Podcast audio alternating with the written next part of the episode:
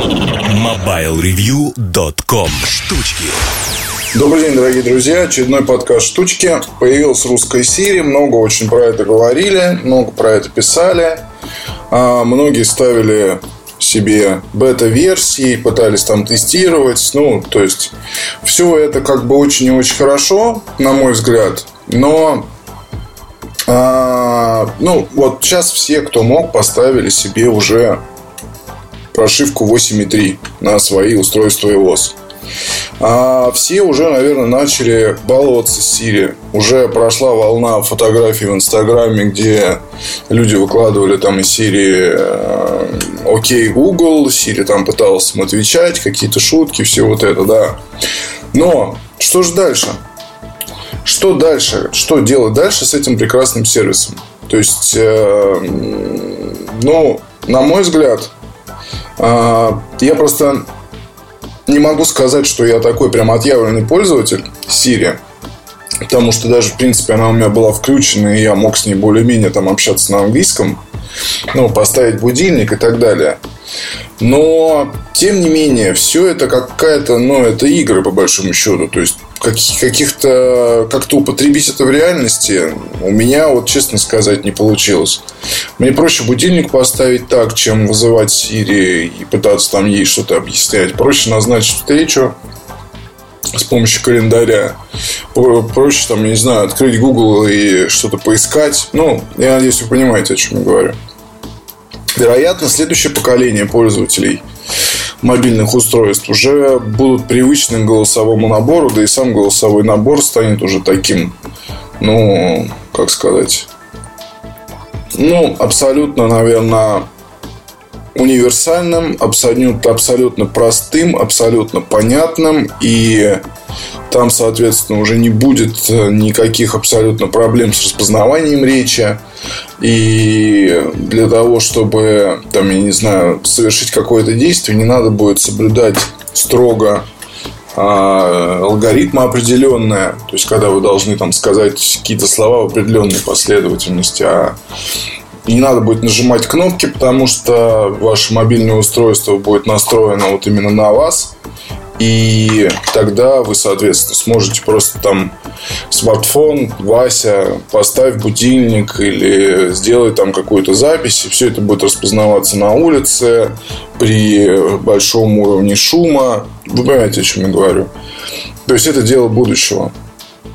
Я хочу напомнить, что первые телефоны это были устройства, ну, первые телефоны, которые начали эксплуатироваться гражданскими лицами. Хотя, на самом деле, первые телефоны, они использовались для связи между, ну, скажем так, различными ведомствами. В основном это были ведомства, на самом деле, силовые структуры, как их называют сейчас.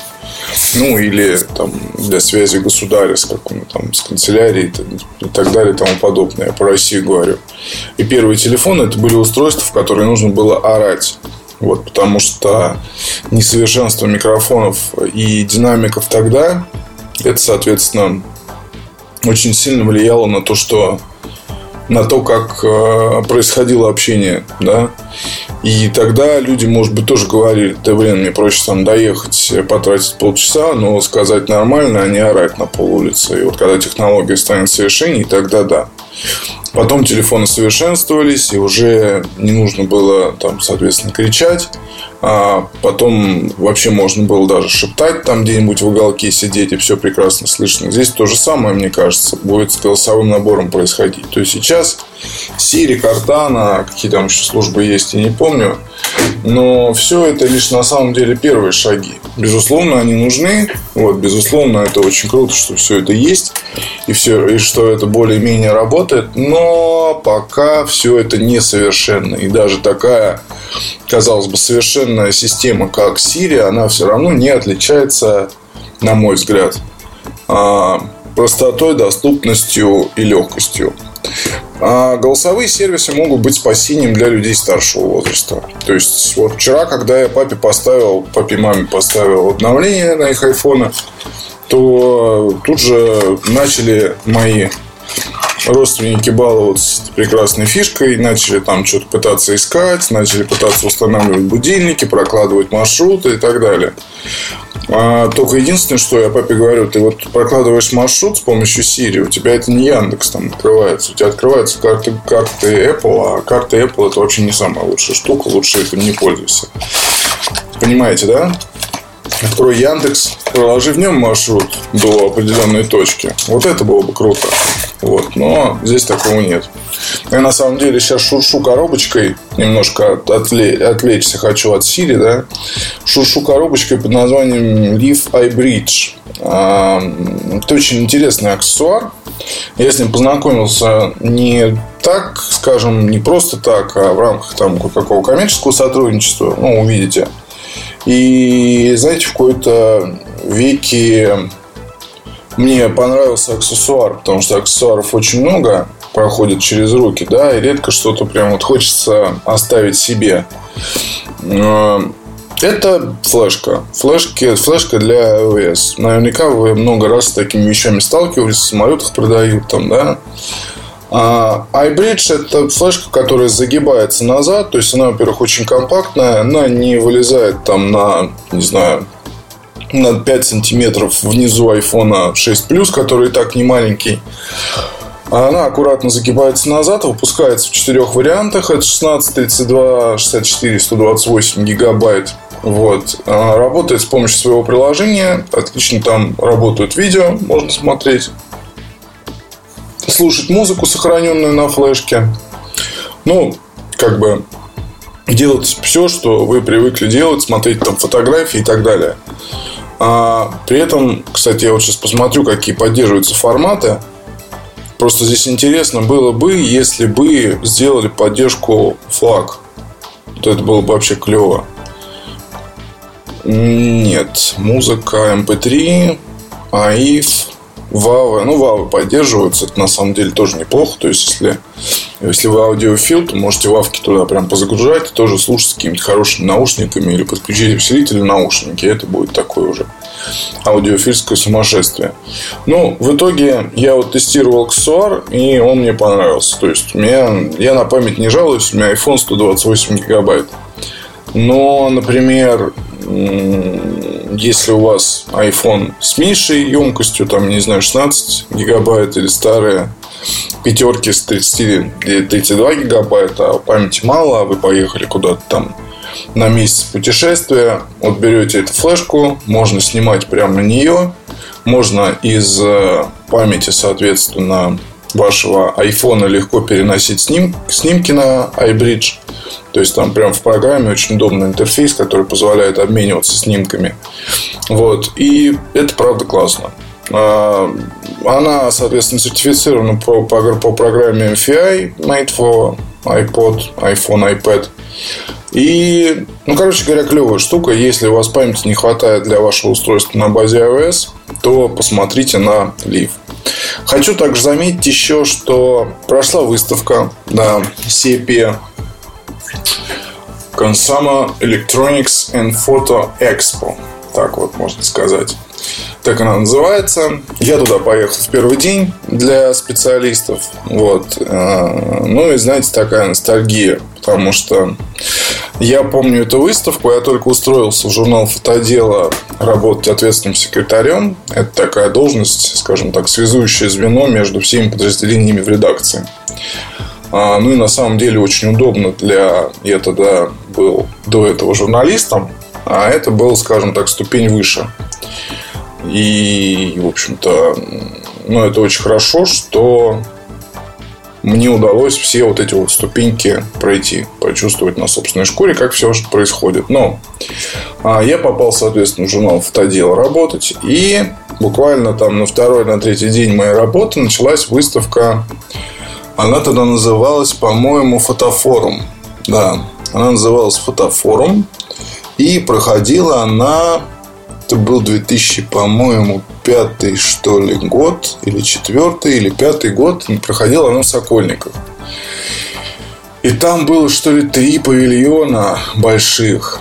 И в этих трех больших павильонах было огромное количество компаний а, самых разных. Вот. Проходили постоянно какие-то там, ну, в общем, движений, розыгрышей каких-то и так далее. Было очень и очень много. И было очень и очень много и фотографов, и простых людей. И все это было, условно говоря, в мае или там что-то в апреле.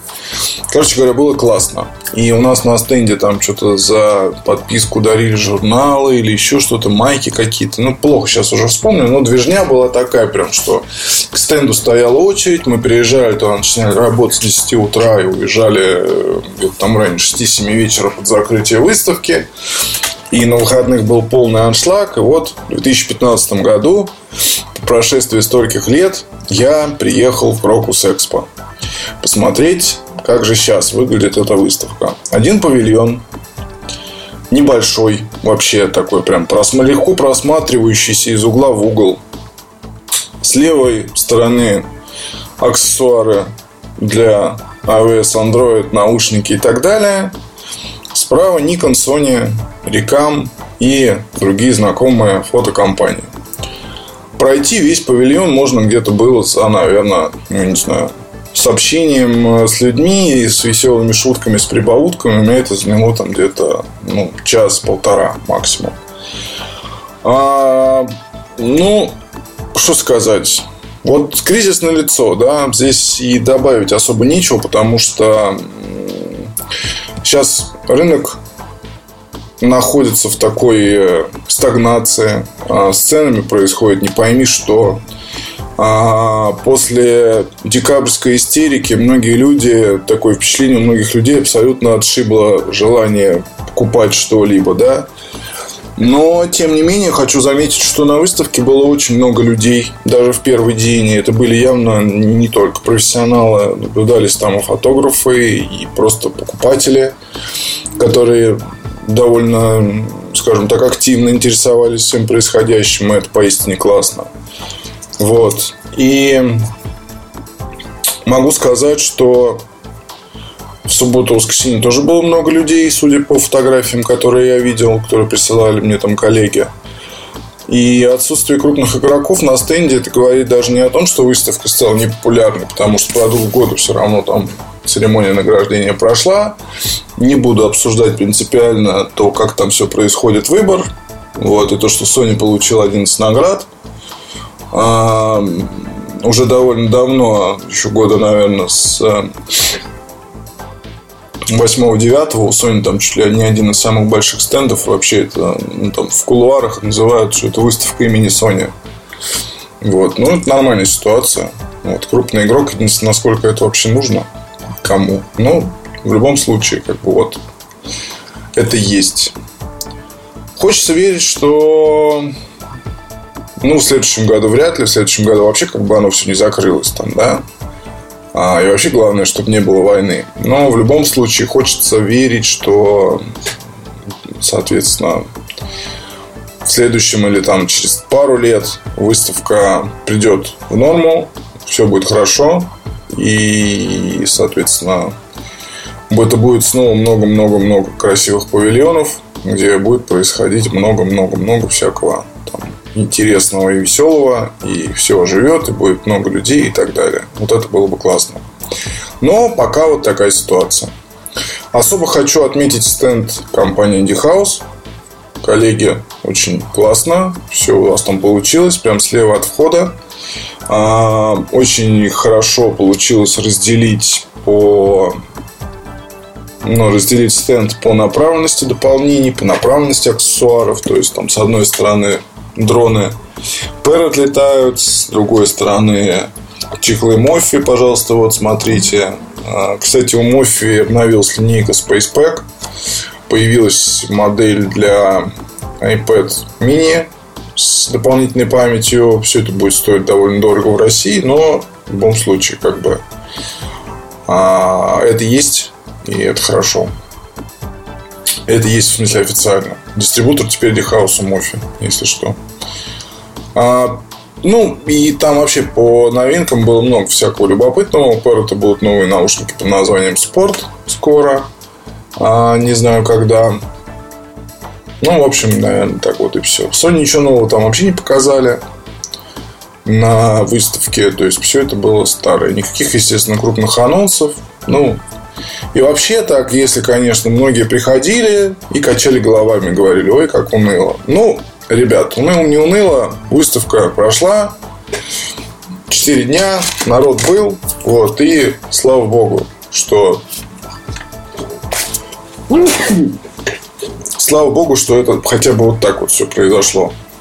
То, что оно могло не произойти совсем. На этом все, дорогие друзья. Хорошей вам рабочей недели. Увидимся. Мы сейчас стараемся подпис... записывать подкасты еженедельно. Надеюсь, что вам нравится. Пока. MobileReview.com